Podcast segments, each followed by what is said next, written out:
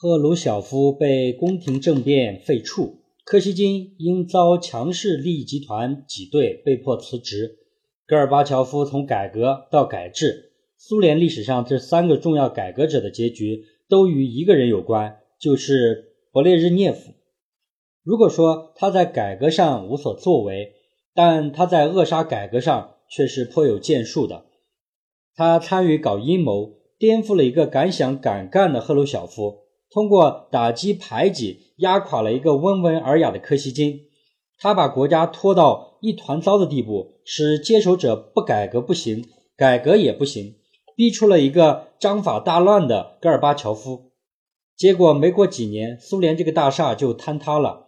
但与其把勃列日涅夫看作一个人、一个政治领袖，不如更准确地说，把他看作是具有超强顽固性的苏联传统体制的化身。一个既得利益集团的代表更为合适，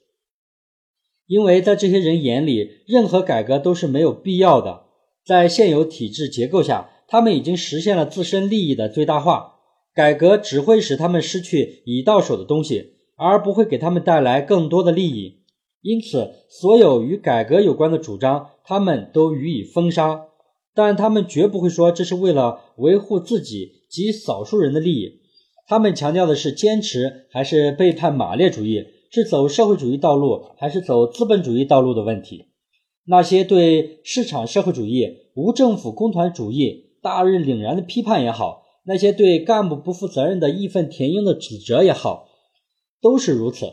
而扣政治帽子的结果，就是使各种观点之间的相互靠近和影响变得更加困难。苏联政治生活日益走向保守的特点，在勃列日涅夫身上淋漓尽致地反映出来。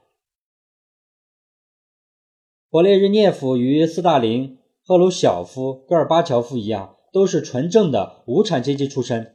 一九零六年十二月十九日，他诞生在蒂涅博罗杰尔斯克斯的一个冶金工人家庭。十五岁起参与劳动，二十一岁起。毕业于该市一所中等专业学校——土地规划和土壤改良技术学校。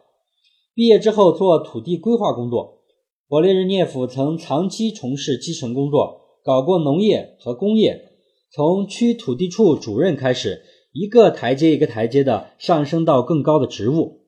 他参加过卫国战争，并当到中将政委。战后担任过州委书记和民族共和国第一书记。主管过军工和宇航，既有全面主持一方工作的经验，也有从事民族工作的经验，个人履历可以说是无可挑剔。在山头众多的苏共领导集团之中，是个容易被各方面都当做自己人来接受的一个人。他从不喜欢出头，看问题和办事都中规中矩，并选择站在领导集团大多数的一边。他的个人笔记表明。在苏共二十大上听了赫鲁晓夫做的秘密报告之后，他对其反斯大林的做法从内心是不以为然的。但在一九五七年的马林科夫、莫洛托夫、卡冈诺维奇等斯大林主义者的反动宫廷政变时候，勃列日涅夫则站在了支持赫鲁晓夫的大多数中央委员一边。赫鲁晓夫对勃列日涅夫的一贯顺从啊听话比较满意，曾有意让他做第二把手，但又对。勃列日涅夫在工作中时常表现出的犹豫不决，很不满意。实际上，这时勃列日涅夫对于赫氏很多得罪人的过头做法已有不祥的预感，在有些事上开始有意识地和他保持距离。一九六四年，谢列平、波德戈内尔、苏斯洛夫等人再次倒贺时，勃列日涅夫也不是主谋人物，他只是事先听闻此事，表表示同意而已。勃列日涅夫和赫鲁晓夫一样，上台前都善于守拙。他深知，在苏联现行体制下，有没有像列宁那样领导全党正确前进的远见卓识，在权力交替阶段并不重要。而咄咄逼人、锋芒毕露，更是一种政治不成熟的表现。因为任何人的过早暴露、问鼎最高权力的野心，或者对其他领导成员构成威胁，都会成为众矢之的，没有好下场。斯大林逝世后，率先提议释放一百万名关押者，以收揽人心的贝利亚。还有主谋策划推翻赫鲁晓夫的谢列平都是如此。有位哲人说过这样一句话：“最能隐瞒自己思想的人是最聪明的人。”勃列日涅夫从没有表现出要当总书记的愿望，而是始终保持为人谦和的低姿态度。正是因为没人把别勃列日涅夫看作一个强有力的竞争者，反而被当作大家都能够接受的过渡人物，而得到同僚的认可和支持。此后，他在苏联第一把手的位置一站就是十八年。这些人才发现，他比自己原来猜想的要深藏不露得多。勃列日涅夫是个在现行政治体制下把政治手腕和组织手段都玩得炉火纯青的人。正如他自己所说的：“我的长处在于组织能力和心理素质之上。”甚至到了勃列日涅夫晚年，因为深受疾病困扰。他多次在政治局会议上公开表示要找人接班，政治局委员们都是异口同声的回答：“总书记，我们离不开您，我们永远拥戴您领导我们。”这种回答的背后，就是他们担心这一招是勃列日涅夫的试探，万一让他觉得你有异心，自己的状况就会大为不妙。勃列日涅夫深知，尽管有很多苏共领导人都口口声声的。讲要把人民利益放在第一位，但都很清楚，保证党的领导层的拥护和支持比什么都重要。赫鲁晓夫被赶下台的主要原因，就是实施干部任期制与轮换制度改革，得罪了一大片人。勃列日涅夫上台后做的第一件事情，就是废除了苏共中央和地方党委会每次改选必须更换三分之一成员的规定，同时也就顺理成章地巩固了自己的领导职务终身制。他还宣布，各地干部出缺主要由本地干部替补，扩大了地方主要负责人在人事问题上的决定权。他下去视察时，也不像赫鲁晓夫那样爱挑毛病训人，甚至动辄撤换干部。勃列日涅夫对人温和不粗暴，注意外表礼貌，使大家觉得他和蔼可亲，容易博得周围和下面人的好感。他对下面干部一般都不提严格要求。有的干部在一个地方因犯错误被撤职，但很快就能异地复出。中央部门的高级干部犯了错误，他就派他出任大使，出国外避一阵风头，调回来重新任用。有时为了安排某个人，甚至专门新设一个同级别的部门。他还恢复和提高了高级干部的福利，包括规定部级干部每年可享受两个半月的休假。一个领导干部一旦进入了一定阶层，就能长久享受其中的利益。勃列日涅夫这种菩萨心肠，使得赫鲁晓夫时期每天惶恐不安的干部感恩不尽，大家都交口称赞，拥护他长期担任最高领导人。勃列日涅夫稳定干部的政策，从积极方面讲，有利于干部制定长期计划，踏实做事，而不是总想着如何升迁；从消极方面看，能进不能出，能上不能下，能官不能民。也导致不少干部没有危机感，整天无所事事，养尊处优；而年老力衰的干部长期占据领导岗位，不能正常工作，也不让位，使许多精力充沛、年富力强、德才兼备、开拓进取的中青年干部，却因为没有岗位空缺，失去用武之地，必然导致干部队伍失去生机和活力。到了二十世纪八十年代初，苏共领导人普遍高龄化。使领导职务终身制的弊端表现到了极致。两年四个月中，就有勃列日涅夫、安德罗波夫、切尔年科三位年迈的最高领导人病死在岗位上。党员群众不仅被刺疼了心，也对苏联的未来丧失了信心。人民编政治笑话说，苏共召开党代会大会时，主持人宣布议程：一、与会代表全体起立奏国际歌。二，现在把总书记抬进来。三，由播音员宣读总书记报告，意思就是总书记老的不能动了，也开不了口了，还死抓住权力不放。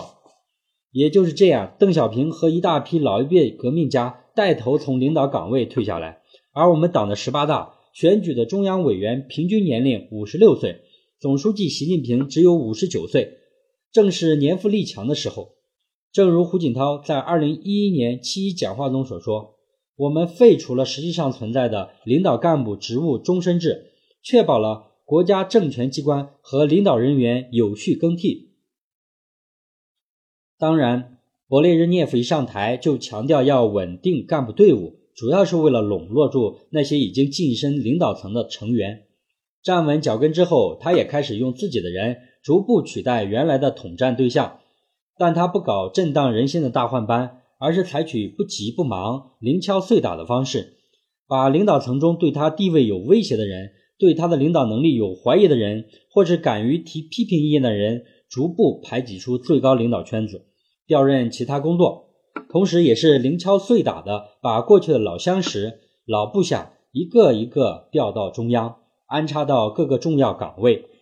最后，凡是他当过书记的州和加盟共和国，都在他身边形成了相应的帮派，包括蒂涅伯罗帮、摩尔达维亚帮、哈萨克斯坦帮。这些人共同的特点就是平庸，能在仕途上节节上升，最后占据高位。主要原因是在于与勃列日涅夫个人的关系，就连他的私人飞行驾驶员也摇身一变变成了民航部长，后面又当上了中央委员和苏联空军主帅。但他对去职者也会很安抚，如撤销了莫斯科市委第一书记叶戈雷切夫职务时，还专门打电话询问他有什么困难和需要。叶戈雷切夫说：“唯一的困难是女儿结婚之后还没有住房。”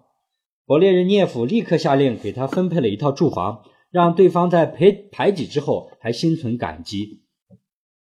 总之，勃列日涅夫操纵权力特别老成练达，可以说是机智狡黠。阿尔巴托夫是这样评价他的：他善于虽然缓慢，但又不冒冲突和决裂风险的把所有。自己的对手和无好感的人从领导层中挤出去或撵出去。他既不像斯大林那样采取血腥镇压的方法，甚至也不像赫鲁晓夫那样对对手进行公开奚落，以败坏他们的名声。但是他却牢牢地做到了使战友们俯首帖耳、唯命是从，甚至对他还有几分害怕。勃列日涅夫既要维持在职干部的相对稳定，又要安排更多的自己人。使得这个时期成为苏联历史上党政机关膨胀最快、扩建新建高标准办公大楼最多的时期。到了他当政的中后期，苏联部长会议所属的部门增加到六十四个部和二十多个国家委员会，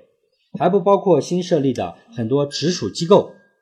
有的部正副部长竟然接近二十人。一件普通公文的传阅，经常也要几个星期，甚至一两个月。而机构多也会制造更多的文件，增加更多的程序，遇事议而不决，决而不行，成为常事。据俄罗斯社会学研究所提供的材料，当时苏联党政领导机构做的决议，能得到执行的竟然不到百分之一。中央机构膨胀，必然要求地方也设立相应的机构，最后使管理机关膨胀到令人难以置信的规模。阿尔巴托夫曾指出。苏联农业管理机关的人数达到三百万人，比美国农民总数还多。当然，有人编了这样一个政治笑话，说有西方记者问苏联老百姓，在苏联是否可以存在两党制？回答说不，绝不可能。为什么呢？因为一个党已经养不起了。勃列日涅夫深知，在苏联的现行体制之下，一个成熟稳重的领导人的标准有没有明显失误，比建立了。多少工业更重要，因此他行事谨慎，是个各方面都很平庸、功劳不多但过错也比较少的人。他当政后最突出的执政风格就是墨守成规、不急不忙、三思而后行。与唯意志论和随心所欲的赫鲁晓夫相比，他的做事风格也博得了不少人心。他尤其避免做出非黑即白的决策。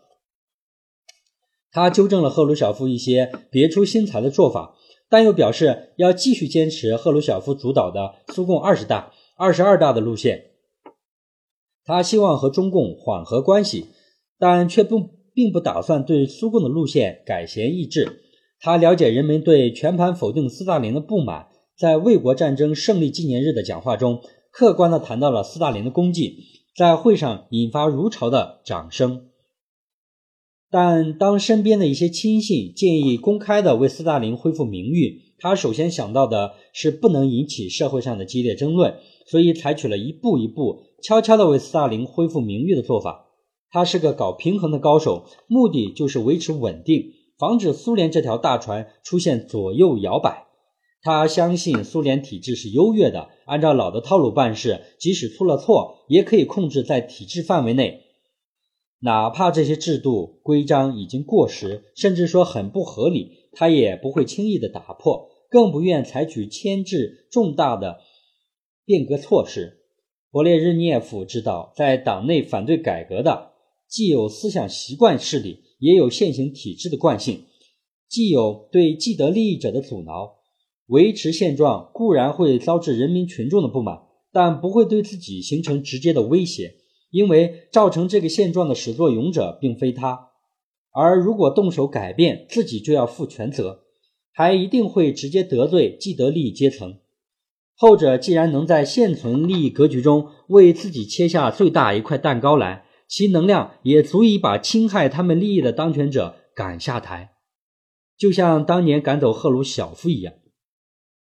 他认为，与其做无用功，不如维持现状，于是求稳。怕变，